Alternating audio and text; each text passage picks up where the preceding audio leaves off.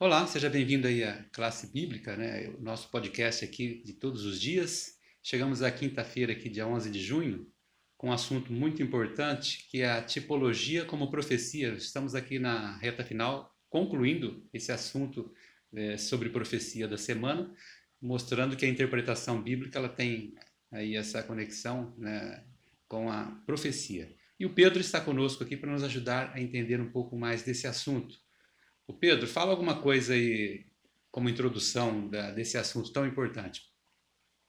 Então, a, a, tipologia ela é um, um método de interpretação muito importante usado no, no Novo Testamento e usado, inclusive, por, por, por nós. Existem vários estudiosos eh, de tipologia, tipologia. Nós seguimos o modelo da tipologia tradicional, não da tipologia pós-crítica, que é um, um outro modelo que, que, que existe. Ao contrário dos símbolos, por exemplo, símbolos que nós vemos bastante na literatura apocalíptica, é, que tem contra o princípio apotelesmático, a lição veio é, colocando aqui, o nosso guia de estudo, que a apotelesmática seria assim, vamos supor, o bode representaria a Grécia e mais uns outros dois ou três, o símbolo representaria mais umas outras duas, três realidades, mas nós queremos que não, o símbolo representa uma realidade só. Já a tipologia, ela é figura um pouco diferente. A tipologia ela, ela é ancorada numa realidade histórica se nós devemos sempre prestar atenção do Antigo Testamento, ela principalmente nós temos que enfatizar a historicidade da essa realidade histórica e também a e essa a, essa questão da historicidade ela vai se ligar a eventos, a pessoas e principalmente a instituições. Aí nós vamos ver por que de instituições é, é importante a, a questão da, da tipologia. Então, você faz uma... O Novo Testamento, ele faz um... encontra o, o tipo, o antítipo dele, ou o tipo dele no Antigo, baseado nesses três tipos de categorias, que é evento, pessoas e instituições. E também a tipologia, ela tem um caráter escatológico, que existem as profecias é, escatológicas. E nós chamamos assim, o, o Jaziel teve até o prazer de, de, assistir uma palestra, conhecer ao vivo o autor que trabalha com isso, que é o Dr. Richard Davidson, não sei se... Eu lembro dele. Então, ele trabalha com é, a questão da tipologia e ele tra trabalha com a questão de é, que a tipologia é, ela vai envolver um caráter é, dos últimos dias ele fala uma coisa interessante que ele separa últimos dias e tempo do fim. Últimos dias começa quando Cristo veio. Cristo inaugurou os últimos dias. Nós temos isso em Hebreus, em João, falando nos últimos dias, tal. Então Cristo veio e inaugura os últimos dias.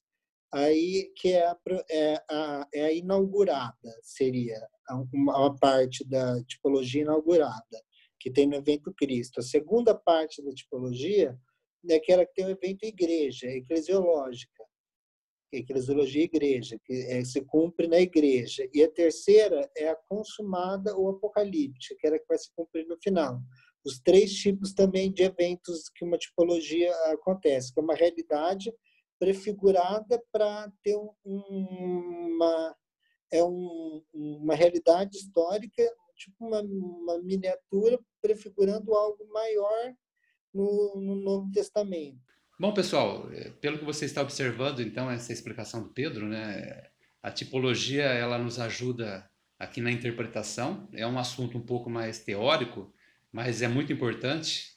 Isso faz parte do nosso estudo né, das profecias. É, uma forma bem simplificada, é uma espécie de, de comparação que você faz né, entre as partes. Né? E o autor aqui na, já na sexta pergunta, para quem está acompanhando o nosso guia de estudo, ele traz aqui um exemplo que Paulo dá, talvez aí fique um pouco mais fácil de você entender. Qual que é esse exemplo, Pedro? Esse exemplo é justamente esse, é o uso que o Novo Testamento vai fazer do, do Antigo. Paulo vai fazer o uso do Êxodo, ele em Coríntios. Em 1 Coríntios 10, 1 a 13, ele vai trabalhar com a igreja do Êxodo e ela vai servir para alguns aspectos. Ela serve, Paulo usa o Êxodo referente à libertação, porque o Êxodo ele significou a libertação, então ele significa a libertação do, da igreja hoje hoje para nós. Então o Êxodo tem essa, ele se cumpriu nisso na libertação que Cristo fez, entendeu? Cristo morrendo na cruz e que Cristo fez. O agora, se eu não me engano, Pedro usa o, o exemplo do, do, do êxodo, porque eles estão passando sobre as águas. Eu não sei se é Pedro ou se é Paulo, mas depois eu vou confirmar isso e deixar o texto certinho. Que usa o exemplo como batismo também, que é um exemplo que se cumpre na igreja. Um se cumpre com Cristo, que é a libertação. O êxodo libertou o povo. Então, aí é um tipo um tupos, né, como Paulo vai falar. Aí vai se cumprir no antitupos, antitupos, que é o Cristo, a libertação. Depois vai se cumprir na igreja, através do batismo, da ceia do Senhor. E no, no tempo do fim, na consumada, que seria a nossa, na apocalíptica que nós estamos vivendo, seriam as lições que esses eventos, essas pessoas, essas instituições ligadas ao, ao êxodo, foi um evento, por exemplo, que aconteceu que serve para nós, para nós é, é, exemplos bons que nós devemos seguir e exemplos que nós não devemos seguir. Por isso estão relatados na Bíblia, como adoração é, ao bezerro de ouro, um exemplo para nós não seguirmos, os dez mandamentos, um exemplo para nós seguirmos, sempre seguirmos. E Paulo ele trabalha com a realidade principalmente histórica do êxodo. Então ele como nós falamos, ele trabalha que o êxodo realmente existiu e ele prefigurava algo maior, que era essa libertação que Cristo ia fazer, e depois tem um outro uso que é feito também como representante do, do batismo também, que o crente passa pelas águas, está saindo do Egito espiritual e entrando no, na nova Canaã, é, que seria o Israel espiritual. É, aí dá para perceber realmente é, essa questão da tipologia, né? Parte de um ponto, depois você pega uma conexão né, daquele ponto e faz uma, uma comparação e vê que o comprimento ele vai se adequando, né? E você já até já deu alguns exemplos aí, agora na pergunta número 7, que acho que é até a última pergunta da semana, o autor ele traz alguns, é, alguns versos que trazem outros, outros exemplos aqui para a gente entender um pouco melhor, né? Você se Vai citar alguns deles? Eu, separei três aqui, que é um ligado a evento, pessoas e uma instituição, para ilustrar, sim, falando bem é, é, resumidamente, Deus 1240, né, né, nessa é um texto que cita a pergunta 7, cita o Jesus é, se referindo ao livro de Jonas. Jonas ficou três dias dentro do ventre do peixe. Isso, inclusive, tem até uma curiosidade: isso não é, não é usado só na Bíblia. Isso é um princípio da Bíblia que saiu e foi é, utilizado, por exemplo, em estruturas é, narrativas fora da Bíblia, como uma que chama é, é, um jornada do herói, elemento mítico que fala o, o ventre da baleia, que fica na baleia e depois nasce. E usa um exemplo de Jonas e de Jesus para o autor usa no caso isso, que é que é muito usado em roteiro para filmes essas coisas. Mas voltando parênteses, então é, Jonas ficou três dias no ventre no ventre do peixe e Jesus ficou três dias é, passou pela morte, a morte. Então, foi uma pessoa prefigurando uma pessoa. Temos o exemplo de Romanos também, 5,14, que representa uma pessoa, que é Adão, e, e o segundo Adão, que é Cristo, né? E João 3, 14, 15, quando ele tá, está falando com, com Nicodemos, é interessante também, que é o evento. Como a serpente foi erguida no, no deserto, então teve um, um conflito em números que ocorreu com a é, Deus enviou serpentes para picar e, todo, e eles fizeram uma serpente de bronze, Moisés, e levantaram. Então, todos aqueles que olhassem para a serpente de bronze, que tinham sido picados por uma serpente, naquele tempo, nós sabemos, não tinham tido, então era muito difícil, ainda mais no deserto, na situação, então a morte era certa, era uma situação de morte, então quem olhasse para aquela serpente de bronze seria é, é, curado. Era uma nítida representação, nítido tipo de Cristo. Cristo reinterpretou isso falando que a serpente foi erguida no deserto para mostrar como ele vai ser erguido também para poder fazer isso através da cruz. É bem interessante esse paralelo. E, e o outro é João Batista. João Batista ele está se referindo a Jesus, mas eu uso como uma instituição, porque a frase que ele fala no 29, ele fala: Eis o Cordeiro de Deus que tira o pecado do mundo. Se nós pararmos para analisar essa frase, vemos que instituição está por trás, que é uma instituição elementar. É, a historicidade dessa instituição ela é crucial para nós é hoje e como foi crucial para o povo de Israel no passado, que o cordeiro era utilizado no santuário. Para tirar o pecado, o cordeiro tinha que morrer, transferido sangue para dentro do santuário, o sacerdote fazia os deveres dele, tinha o dia da expiação e era eliminado do santuário.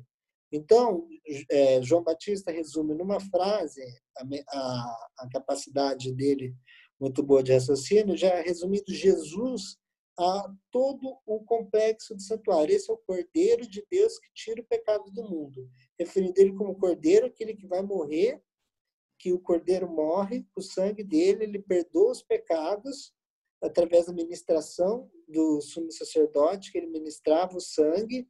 Então, já mostra o papel sumo sacerdotal e sacerdotal de Cristo e que tira os pecados do mundo, que é o papel divino dele, que é espiando mesmo o que acontecia no dia da expiação, que só o sumo sacerdote entrava.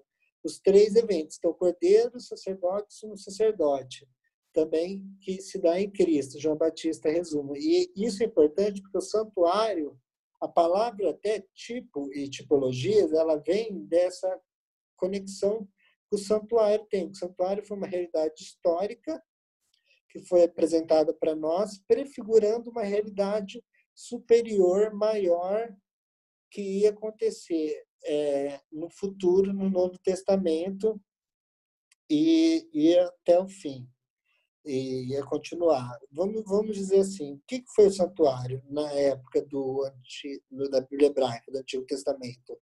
Foi uma ilustração, porque o santuário, na verdade, na época que nós falamos que o santuário existia, o santuário era um, tipo, uma miniatura, era um exemplo do que iria acontecer quando Jesus morre e é entronizado, conforme fala Apocalipse 4 e 5, Estevão vê ele junto ao Pai, no trono do Pai, no, antes de morrer, na visão.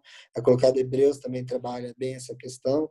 É, no ano 31 depois de Cristo, quando Cristo está entronizado, o santuário começa a todas as funções que eles faziam é, desde a da festa do Pentecostes até a volta de Cristo, a festa das colheitas, todas as festas todas as representações. Hoje nós pedimos perdão, nós temos quem?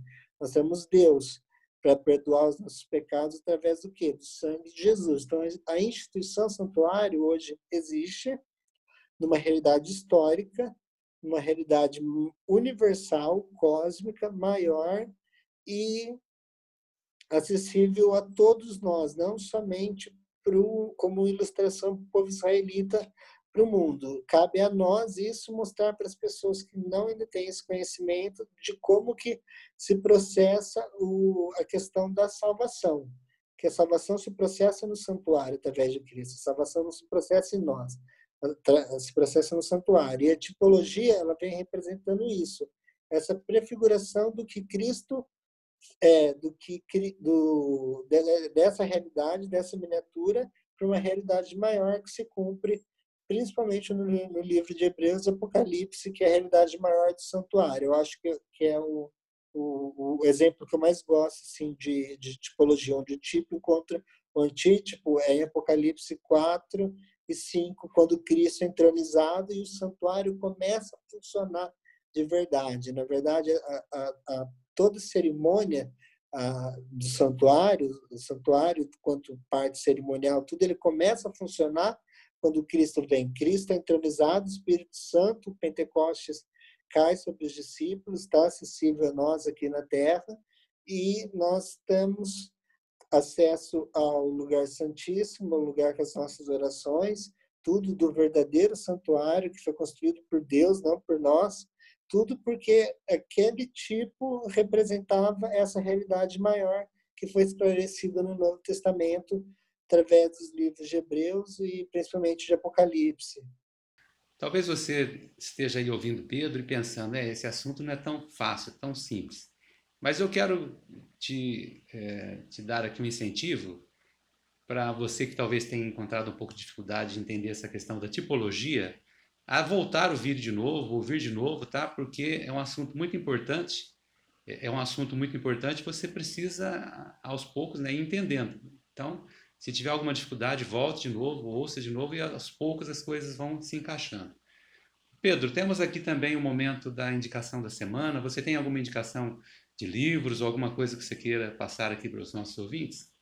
Eu tenho uma que até tem a ver com esse tema da, da tipologia. Vou até indicar, acabar indicando dois.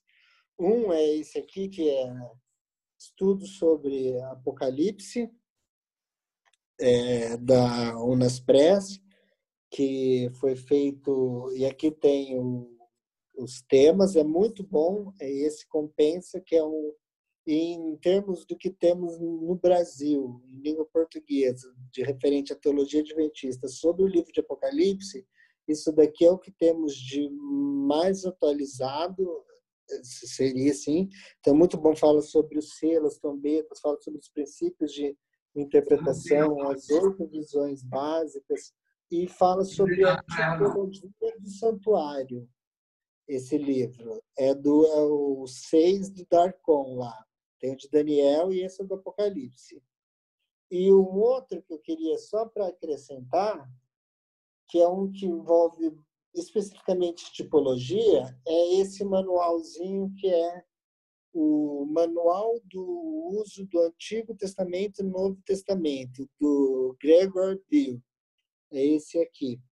Esse manual é, tem um livro maior dele, do Carson, que vai, eles vão trabalhar todo o uso, e ele tem uma, um ponto interessante. Ele é professor de, de Oxford, formado em Cambridge, de religião.